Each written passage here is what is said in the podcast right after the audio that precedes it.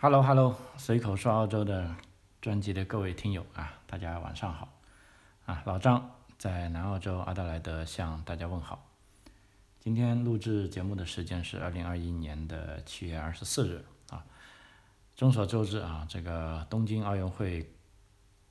的开幕仪式啊，在昨晚已经开始了啊。目前呢，这个圣火已经点完啊。二零二零年。叫二零二零 Plus 啊，事实上已经到了二零二一年了啊，这个奥运会的圣火终于燃起啊，各项这个比赛也如火如荼的开始了啊，尤其让我们感到高兴的是啊，这个中国的射击小将啊，在今天啊获获得了第一枚奥运金牌啊，的确是令人振奋啊，恭喜恭喜啊，因为。我也是个射击爱好者啊，我们有个在澳洲本地有个射击的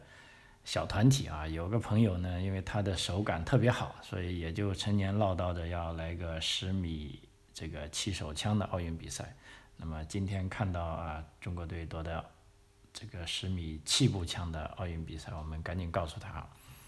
一看这个画面啊，他就说，哎，这个器材还是不同。他说我们的器材跟人家的器材比起来实在太烂了啊。啊，但是我们依然鼓励他啊，我们会继续向这个奥运发起冲击哈。目前他的目标从两三年前啊刚拿枪证的时候叫冲击二零二零东京奥运会啊，现在已经延长到冲击二零这个三二年的布里斯班的夏季奥运会啊，那么还有十年的时间准备啊，我看行啊，所以我们必须要支持他。呃，那么在说这个奥运节目之前呢啊，我们也知道啊，在也就上个礼拜啊，在中国河南郑州啊，发生了这个非常非常大的水灾啊。据媒体暴露说，这个是千年一遇啊，反正甭管它几年一遇，总而言之，这个水灾是啊非常严重啊，而且比较有讽刺意义的是呢，国内的主流媒体啊，居然也没有第一时间报道。啊，我的一个在国内的朋友非常生气啊，他给我 push 来一张这个当天的这个人民日报，说你看这是哪个国家的报纸啊？他说那么大的水灾啊，好像全世界都关注啊，但是啊中国的媒体啊，我们讲的是主流媒体哈，这个官媒哈，居然不报也不说啊，但是这个不报也不说，并不意味着啊灾难就会避免。包括这个中央电视台的报告，我听了朋友说也是啊，一看以为是在郑州啊，再听仔细说，原来是在报欧洲的水灾啊，所以这个很令人费解啊。包括啊，老张这期其实是想蹭一下讲奥运的事啊，本来也做了这个呃明年即将北京奥运的节目啊，后来想想还是算了啊，不说了。啊，正如这个郭德纲所说的啊，就是说别人家的事往死里说没有问题啊，啊自己家里事啊死也不能说啊，哎，但是我还是憋不住啊，我想我会在呃专门开一期节目啊，讲一下这个事情啊，但这个节目估计在国内的平台上是没有办法播放啊，呃，在这里也顺便说一下啊，有的朋友说你这个平台节目好像很怪哈。啊 在这里我必须向向这个新来的朋友，尤其是新订阅或者新来的听友阐述一下啊。事实上，我这个节目啊已经是五年有余了啊，只不过在六月份啊平白无故的啊被封号了啊。那么所有之前就是有差不多五百多集节目啊，四百八十多集，基本上跟目前这一届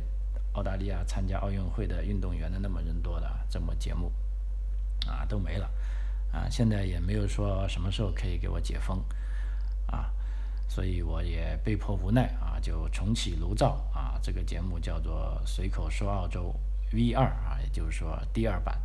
啊，那么节目是陆陆续续上传啊，但是鉴于这个国内平台的影响，很多节目在以前是可以上传的啊，现在不能上传，呃，有的已经上传上去了，但是也立马被下架。啊，总而言之，叫做啊，理由呢是不符合平台规范，啊，我不知道平台有什么规范啊。那既然他说不上，那我也没办法啊。所以在这里，如果由此导致了不便啊，也请大家多多原谅。啊，所以我在国内的平台目前呢，包括这个喜马拉雅也好，蜻蜓也好，或者还有一个叫做荔枝的啊，也有一点。啊，如果你即便听了这些节目，其实最多我觉得是代表了我一半的这个人生的价值观哈。那么还有一半呢是不能放的，尤其是在不能在国内的平台啊正常放出来的。那么大家可以通过这个我在啊台湾啊托管的一个叫 Song On 的啊这个啊流媒体播放平台啊可以听到这个完整的节目。啊，另一个呢，如果你使用这个 iPhone 的手机的话，你可以通过这个播客，啊，播客里面，其实播客就是 iPhone 里面的这个音频播放平台，你可以搜索啊，随口说澳洲，那这里面呢也可以听到我完整的节目。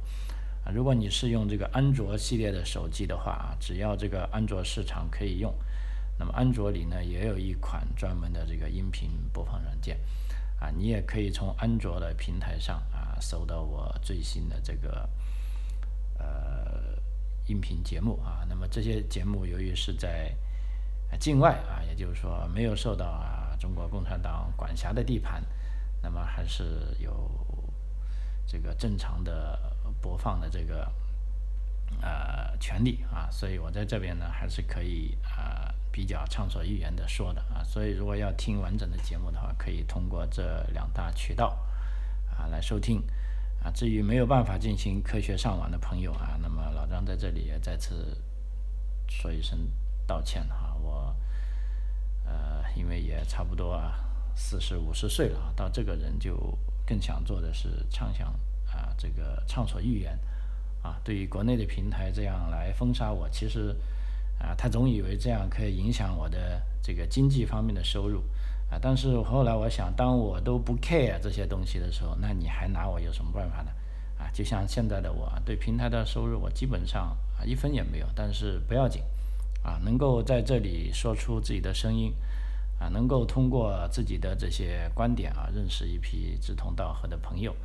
啊，能够在这些啊开放平等的平台上，大家互相交流。啊，我觉得人生也不过如此啊。至于钱嘛，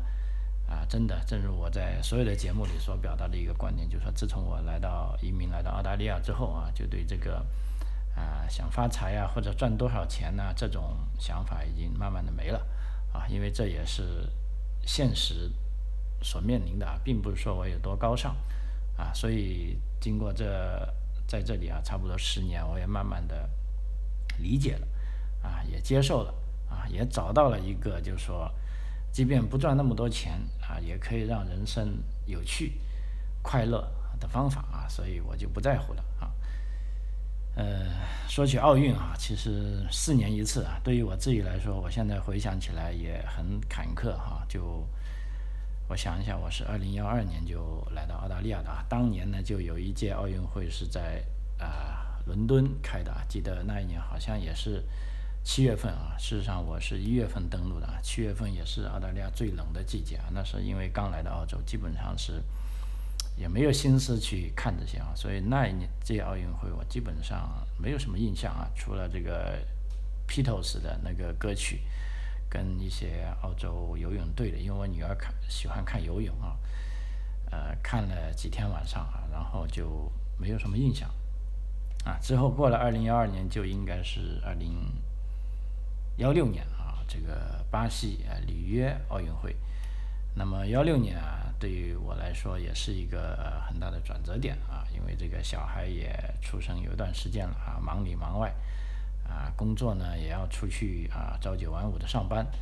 啊，所以那段时间也是相当忙碌啊。事实上也是没有什么太多的时间去看这个四年一度的奥运会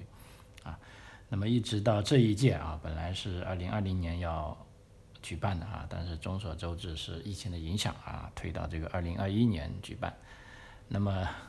正好二零二一年呢，我自己啊来到澳洲也差不多十年了，也慢慢适应了这边的生活节奏啊。也因为在五年前啊开了这个呃平台啊，随口说澳洲这个音频节目的平台啊，也通过自己考了这个新的执照啊，开始做这个留学跟移民。啊，这些服务啊，慢慢的可以让自己的生活啊平静下来，啊稳定下来，啊，也终于可以有时间好好看了，而且特别是这一次，啊，更特别，就是说你不看都不行，因为为什么呢？啊，这段时间正好是南澳洲这个阿德莱德这个疫情比较严重啊，已经是全程封锁了，也就是说落档了，啊，我们没事都不能出去啊。今天新发的病例虽然只有一例，啊，但是呢，由于这个落档呢是要到下星期三，也就是说封城要下星期三才能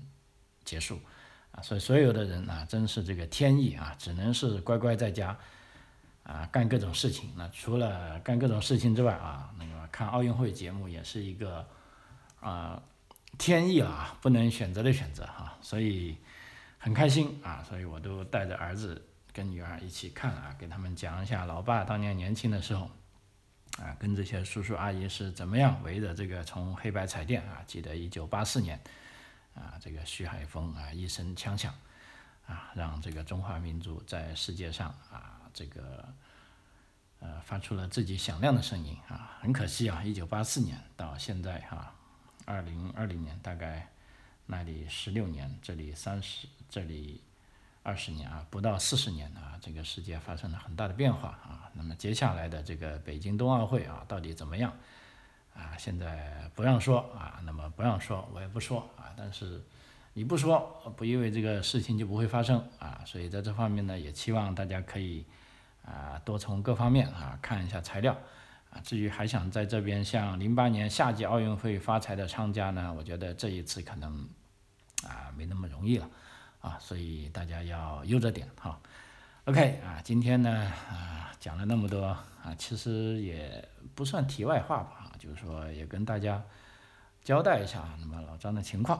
啊。那目前呢，我们啊着重点回到这里，关于目前的这一届啊。二零二零年这个东京奥运会啊，关于澳大利亚队的情况啊，在说之前，先说说昨天的这个开幕仪式啊，这个实在是，啊，老实说，我当时看了一眼，记得我还跟我老婆说了一句，随手说一声，说这怎么有点像葬礼哈。当然后来发现啊，是自己的这个审美观不够啊，或者至少呢，我们要客观承认啊，中国跟日本虽然是呃。睦邻相见啊，一衣带水啊，但的确是这个文化差距上有非常非常大的不同啊。包括在朋友圈里也看到很多就是调戏的说这个开幕式就是这个开幕式啊，就啊，但是我也看了一些比较中立的观点，就是说日本他对艺术的了解，对他自己国家的文化了解啊，他既不像啊，等于说中国学习，也拼命的要向这个欧美。啊，摆脱欧美的影响，所以他是发展了他自己的一套文化。那他这套文化啊，表现出来的东西呢，就是这样子的啊。所以虽然我也看不懂啊，而且老实说，呃，我也甚至还不太喜欢。但是我觉得啊，多元文化嘛，啊，就是这个样啊，你就让他去表达嘛，啊，就是说最充其量我就消化不了啊，但是也并不影响我欣赏它啊。比如说，我依然觉得它有一些好看的地方。啊，有一些亮点，啊，但是这个呢，啊，并不影响啊，他的对我的这个整体感觉，整体感觉，老师说让我再看一次呢，我倒愿意看。其实我愿意看呢，并不是说很欣赏它有多好看，我是想搞清楚啊，它到底要表达什么东西啊。总而言之，这个就是非常不同的一届开幕式啊。那么在这次二零二零年的这个东京奥运会上嘛，澳大利亚可是说这个派了。最多的选手去啊，是这个史上历史上就最多的奥奥运选手之一，大概有啊四百八十八名啊，有一个报道说是四百七十二名啊。总而言之，差不多就啊大五百了啊。所以说这个代表团是非常大的，而且澳大利亚对这一次这个奥运会还是挺重视的啊，已经也是当时第一个到达奥运村报道的这个啊国家之一。而且这也是这个澳大利亚历史文化上啊最多元文化啊，也是女性选手参加最多的这个奥运代表团啊。我这看了一下数据哈，在所有的参赛选手中啊，其中男性运动员总数是二百一十八人啊，女性运动员总数为二百五十四人啊，也就是说女的运动员啊比男的运动员还多。而且呢，今年参赛队伍中的这个土著啊，也就是说我们讲的 Aboriginal 这个原住民运动员啊，他的人数为十六人啊，也是属于这个啊历史之最了哈啊。那么从这个人员上啊，我们再看一下，除了这个澳洲的运动员呢，还有一些就我们特别关心的，在这里面到底有什么啊华裔的啊选手来代表澳大利亚参加这个东京奥运会啊？事实上这一次啊，华裔的选手还是啊非常多的啊，我数了一下啊，大概可能有十个左右啊。那么这里面的一些人呢，都是非常有这个啊典型意义的。啊，所以下来我想就抽几个，呃，我比较熟悉的，或者是，呃，怎么说吧，就比较有，呃，看点的啊，跟大家讲一下啊。我们也可以猜想啊，那么咱们，啊，来自中国的这个运动员啊，当然我们这边讲的华裔啊，不一定说是在中国出生，因为有的已经是第二代，有的甚至第三代了，啊，当然也有是中国出生的这个移民。来到澳大利亚之后啊，由于这个体育还是有一技之长，就继续参加代表澳大利亚国家队参加奥运比赛。啊，第一个呢是非常受人瞩目的这个羽毛球选手，因为咱们亚裔的选手啊，大概呃可以说大部分都集中在乒乓球啊、羽毛球啊，还有跳水呀啊，主要这三大项里面。所以我也从这三大项里面各找了一个啊，我觉得比较有趣的啊这些运动员啊。跟大家分享一下，刚才讲的第一个是华裔羽毛球选手，叫康荣雅，啊，这个康荣雅呢，他啊也是非常有特别的啊，因为这个康荣雅呢，他同时是澳大利亚这个羽毛球推广大使，啊，他是呃这个中国的这个清朝的时候维新变法的代表人物，这个康梁啊，康有为的后裔。啊呃，所以他呢就在中国当时参加羽毛球公开赛呢，被媒体挖出之后呢，受到这个啊，尤其是在国内的这个啊的高度关注啊。那么康荣雅呢，我这边看一下啊，他就说他打羽毛球的时候呢是小学啊十二年级十二岁的时候开始打，当时他说啊，他的体育老师递给一份传单，让他试一试打羽毛球。那么在此期间呢，他是没有打过羽毛球的。但是呢，他就去试一试，那试一试呢，然后就喜欢上了，然后就开始训练，啊，然后呢就喜欢上了这个运动，那么就一直在打这个呃打羽毛球啊。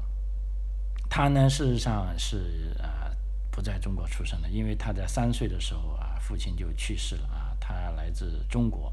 啊，而且呢，他按照他的说法呢。是他的母亲和其他亲戚或多或少告诉他，就是说很自豪的告诉他，我们是这个康有为的后人。那当时呢，这个康荣雅并没有意识到这是一件很大的事啊，直到他来到中国啊，当时是参加啊广州的这个羽毛球公开赛，他向这个啊教练，他的教练向媒体 曝光了他的身份，这就为他带来了很多机遇。说不仅仅是因为在澳大利亚推广羽毛球啊，也让全球认识到澳大利亚是一个羽毛球的国度，而且他曾接受过这个中国中央电视台的采访，啊，与十多亿华人啊分享自己的经历啊，所以他呢这次参加奥运会之前呢，他还有个很好的消息，就是说他还完成了自己在这个运动科学领域的这个本科的学位啊。因为按照他的说法呢，他说在退役后啊，考虑成为一名教练或者这个体能啊训练师啊，因为他是一个非常现实的人啊，就是说作为一个运动员，做好准备总好过不做准备，以防万一啊。譬如说有一天你受伤了，很多事都有可能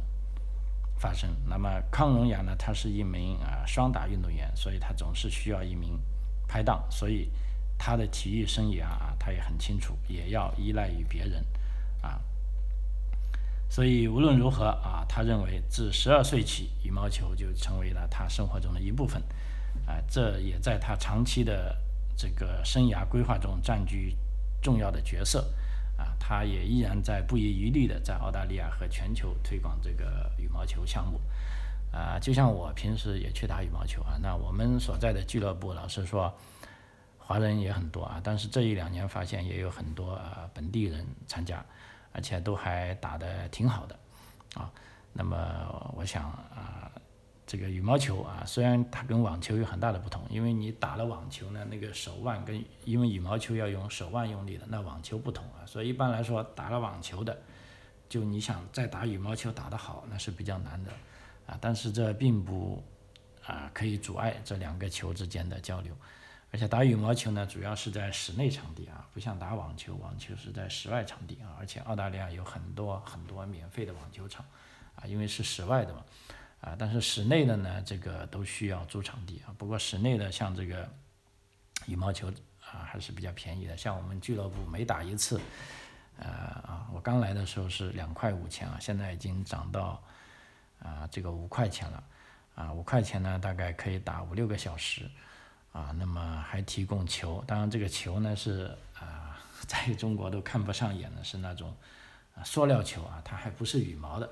啊，因为这个羽毛球呢，这这个用羽毛的可能损耗比较大啊，塑料球呢损耗比较小。所以我们也很生气啊，但是有的 logo 本地人组织的这个羽毛球场呢，他无所谓啊，他就提供塑料球。那么这一两年呢，也有一些华人组织的这个俱乐部，啊，更贵一点，大概是七块钱，啊，也是打三到四个小时。那么这时候呢，就可以提供这个呃真正的羽毛球啊，那么这样打起来就呃更加爽一点啊，感觉更好一点啊。按照这个啊康荣雅的说法，我们回到这个啊羽毛球运动员的这个啊选手啊，他说这个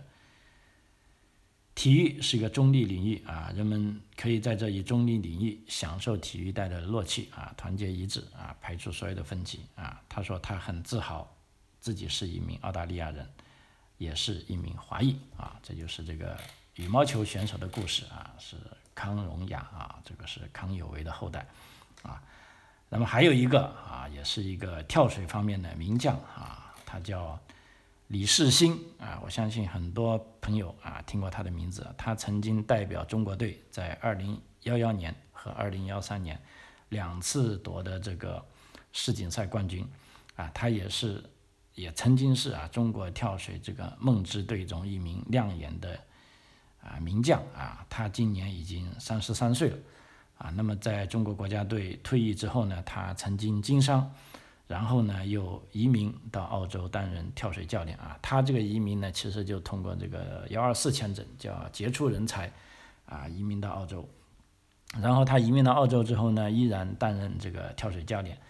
啊，然后呢，他从低级别的比赛啊开始，步步晋升到这个澳大利亚国家跳水队。啊，他当时按照他的说法呢，就以为啊自己已经退役了嘛，啊，已经差不多三十岁了啊，就不想再去参加体育比赛了。但是由于他在墨尔本教跳水的时候，他是示范啊那些啊小朋友啊教他们跳水，结果他这个示范的这个高超的这个示范动作呢，引引起了当时在运动场的啊澳大利亚跳水队的其他人的注意。啊，结果那么其他人就知道他的身世之后呢，就建议他可以重新去训练和比赛。于是呢，他也呃萌生了啊重拾训练和比赛的想法啊。那么这时候呢，啊我们知道他是从呃二零幺四年啊退出国家队，中国国家队，然后二零幺七年是啊通过这个。杰出人才移民到澳洲定居啊，这时候呢，他已经啊幺八幺九年了，已经啊过了两年时间过去了啊，所以他开始就从低级别的比赛开始慢慢恢复状态啊，因为他退役之后呢，按照他的说法，他这个体重啊啊增长了很多啊，原来还有很多伤病，那么需要去比赛的时候呢，他就要完成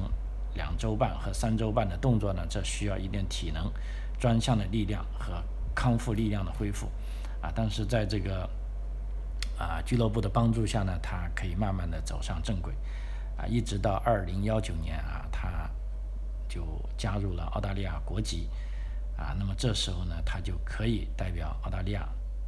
参加比赛了。所以最近一次是二零幺九年啊，当时三十一岁的李世新是第一次代表澳大利亚参加国际泳联的这个跳水大奖赛，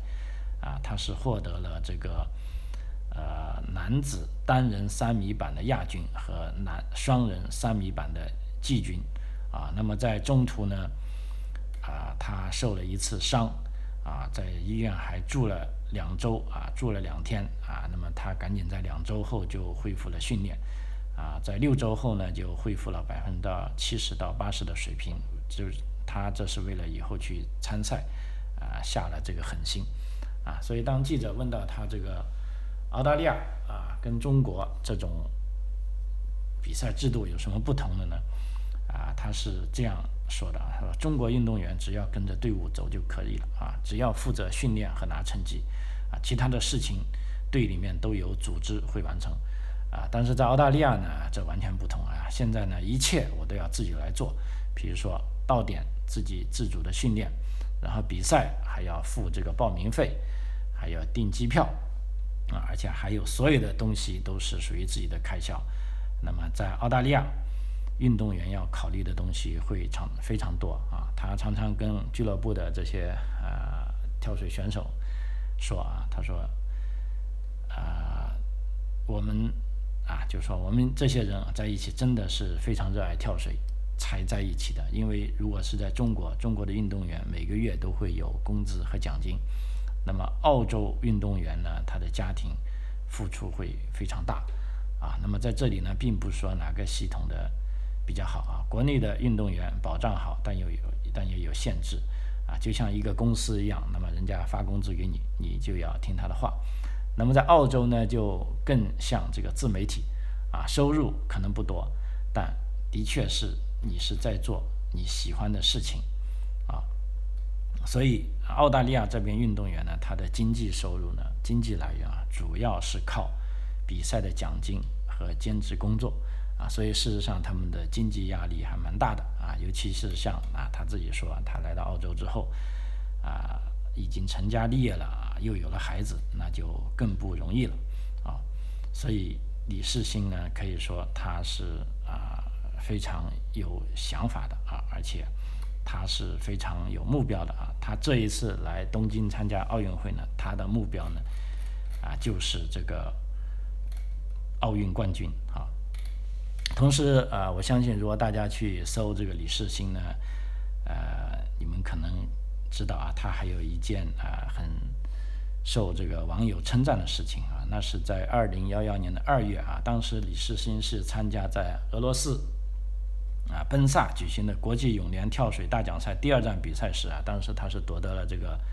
男子单人三米管的冠军啊，但是在颁奖环节的时候呢，当时领奖台上的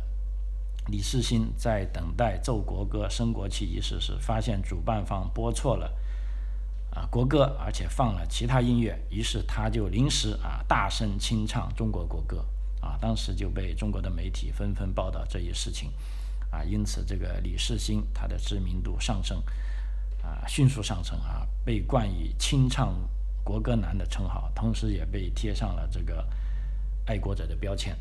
啊，那么所以这一次呢，啊，本地记者就问他。呃，你既然是这个啊中国的爱国者啊，你曾经在比赛里还大声清唱国歌，那么如果这一次在二零二幺年你代表澳大利亚出战奥运会，会不会带来一些争议啊？那这方面李世新他回答的非常明确啊，也非常聪明啊。他说，争议肯定是有的啊，但是在赛场上我不会专注于这些事情啊，我只会努力展示自己。如果最终夺得冠军，我会很高兴。我不会因为放弃了，不会因为播放了澳洲国歌就忘记中国国歌。啊，所谓的爱国行为，十四亿中国人会有十四亿种爱国方式，没有谁高谁低。啊，不要去在意别人说什么。啊，呃，那我觉得他真的是讲的非常好啊，的确是一个啊成熟的运动员。啊，一个啊正至少是正常的这个运动员啊，我也希望李世新这一次能够在这个东京奥运会上真的能实现啊他的梦想啊拿到这个金牌啊，因为拿到金牌来说，一方面在荣誉上啊会有收入，第二方面在澳大利亚来说啊，对他以后的这个经济啊，对他的家庭生活也可以带来一些好处啊，因为在澳大利亚练习这个体育啊，真的是不容易啊，就。别人不说啊，就像我女儿一样，其实她当时呢也是有机会参加这个南澳洲的这个羽毛球队啊。按照澳大利亚的选拔方式啊，你只要参加了州队，你就可以代表南澳洲队再去参加全国比赛。如果你在全国比赛能拿到名次，那么你就有资格去参加这个奥林匹克队的啊这个选拔赛。啊，那么这一系列的过程呢，都是非常非常花钱的啊。正如啊刚才这个李世新说的，在澳大利亚练体育，啊，要成为精英的，真的是很辛苦的。一方面，你还是要有点天赋，你不能说随便拿一个孩子就逼他去练，啊，那么有了天赋之后呢，啊，你这个家庭还是需要付出很大的啊这个额外的开销啊，包括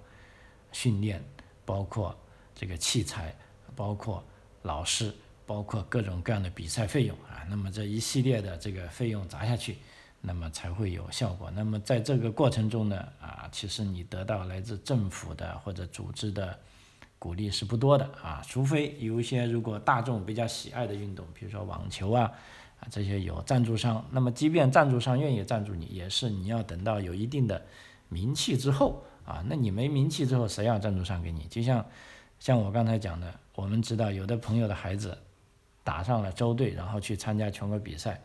啊，这钱不够，就向这个地方政府啊寻求支持，向地方议员写信，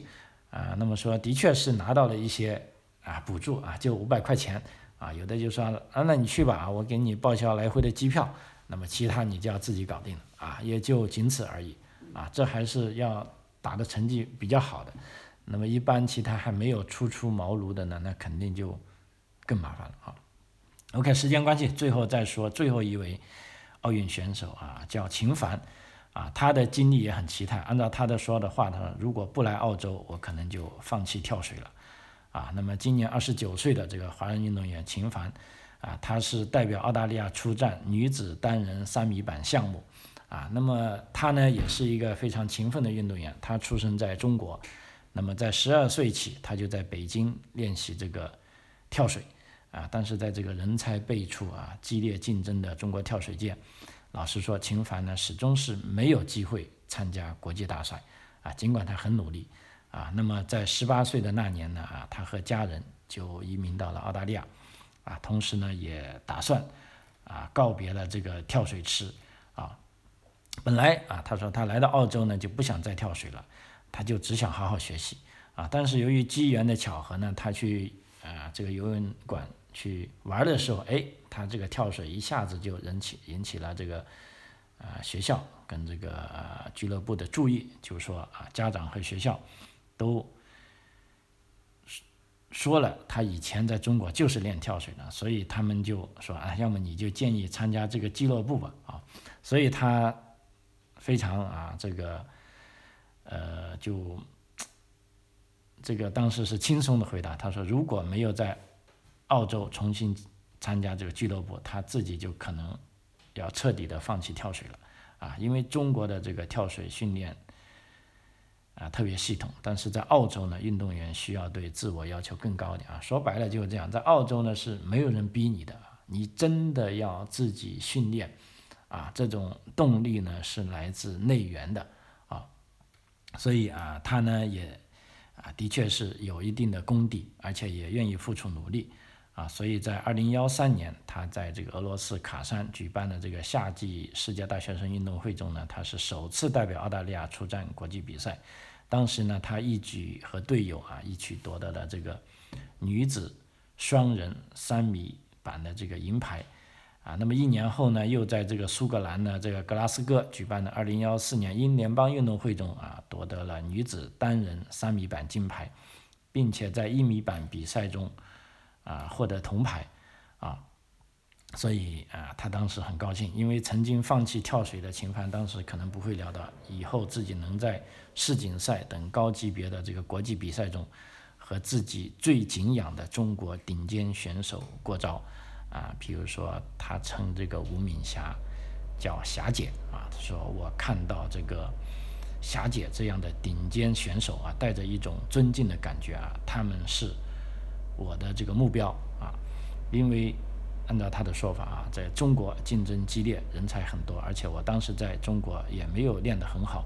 到了澳洲，反而有了更多的机会，而且心态也不一样了啊！自己成长了，慢慢追求的东西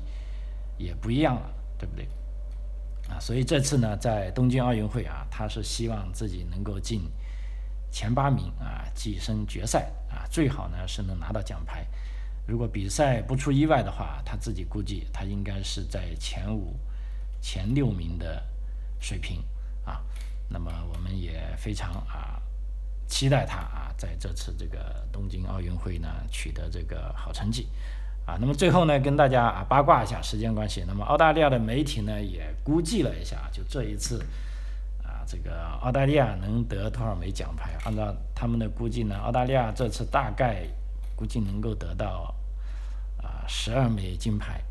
啊，大概一共是有三十多枚、三十二枚奖牌左右啊，看一下，大家可以记下来。那么对中国的估计呢？